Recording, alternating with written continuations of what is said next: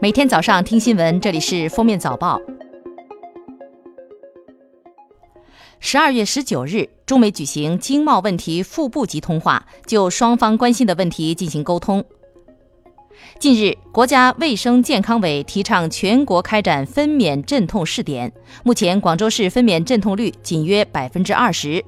广州妇女儿童医疗中心宋兴荣医生称，人力、医保限额、传统观念等都是影响推广的因素。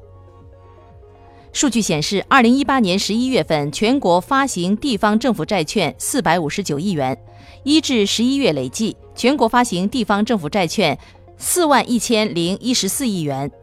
截至二零一八年十一月末，全国地方政府债务余额十八万。两千九百零三亿元，控制在全国人大批准的限额之内。近日，湖南贫困县学生倒吊免费餐汤一事引发关注。十二月十九日，隆回县官方回应，当地县委县政府成立联合调查组，责成供应企业整改，提供差异化服务。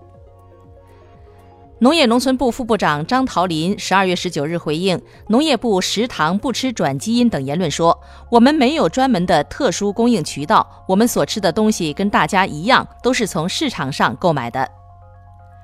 国家广播电视总局发布通报称，江西广播电视台公共农业频道无视总局管理要求，违规播出宣传提高性功能的产品广告，并使用低俗语言，情节严重，性质恶劣。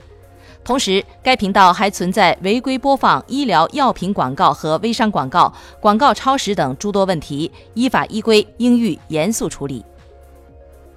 中消协十九日发布的企业服务热线调查报告称，总体评价方面，OFO 在八个行业四十七个企业中排名垫底；转人工等待时长方面，OFO 超过四十六秒，排名垫底；在互联网出行行业，OFO 的人工客服规范表现最差。近日，OFO 总部楼下挤满了等待退押金的人群，线上退款牌号用户也激增超过了一千万。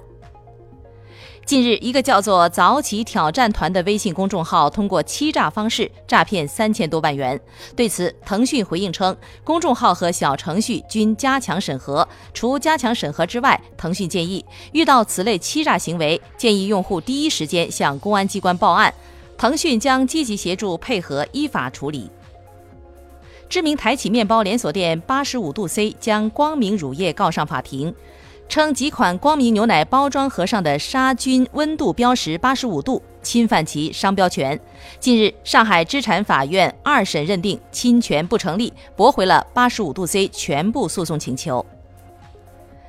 近日，多国科学家在南京发现迄今为止世界上最古老的花朵化石，将被子植物的化石记录向前推进了约五千万年。有科学家认为，这一发现使得目前流行的被子植物演化理论面临巨大冲击。十二月十五号，浙江宁波胡先生报案称，价值百万的玛莎拉蒂总裁轿车停在空地上一年多，被偷的只剩下空壳。他说，做生意太忙，把车忘在了朋友家附近的一块无人看管的空地。目前，警方已将三名作案的九零后抓获。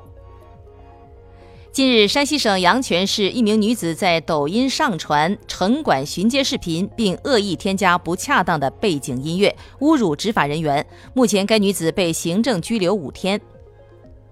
近日，新浪微博上流传一则成都传媒大学发生一起杀人案件的信息，并配以相关图片。十二月十九号上午，成都市公安局网络安全保卫支队辟谣，这条信息实为车祸，发帖人已被教育训诫。十二月十七号，圆明园龙首现身法国巴黎拍卖行，以二百四十万欧元落锤。中国圆明园学会学术委员会委员刘洋称，这是圆明园龙首流失海外以来首次现身。该龙首是所有兽首里历史最悠久的，对研究兽首走向有重大意义。据刘洋透露，龙首被华裔买家拍得。近日，十岁男孩小邓趁大家不注意，在十多分钟里喝光了三杯米酒，约零点三公斤。结果小邓当场呕吐昏迷，被送进 ICU 抢救。医生介绍，小邓目前的病情不太乐观，如果迟迟醒不过来，则脑部很有可能已受到不可逆的永久损害，就像一个植物人。十八号，网曝河北一名后妈用开水烫伤六岁男童下体后潜逃。视频显示，孩子下体、大腿严重烫伤，惨不忍睹。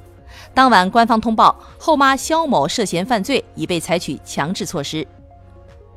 十二月十六号，网曝河南栾川县三十三岁男子常某将初中老师拦在路上抽嘴巴，还发视频炫耀，自称因当年家里没钱没权被老师欺负。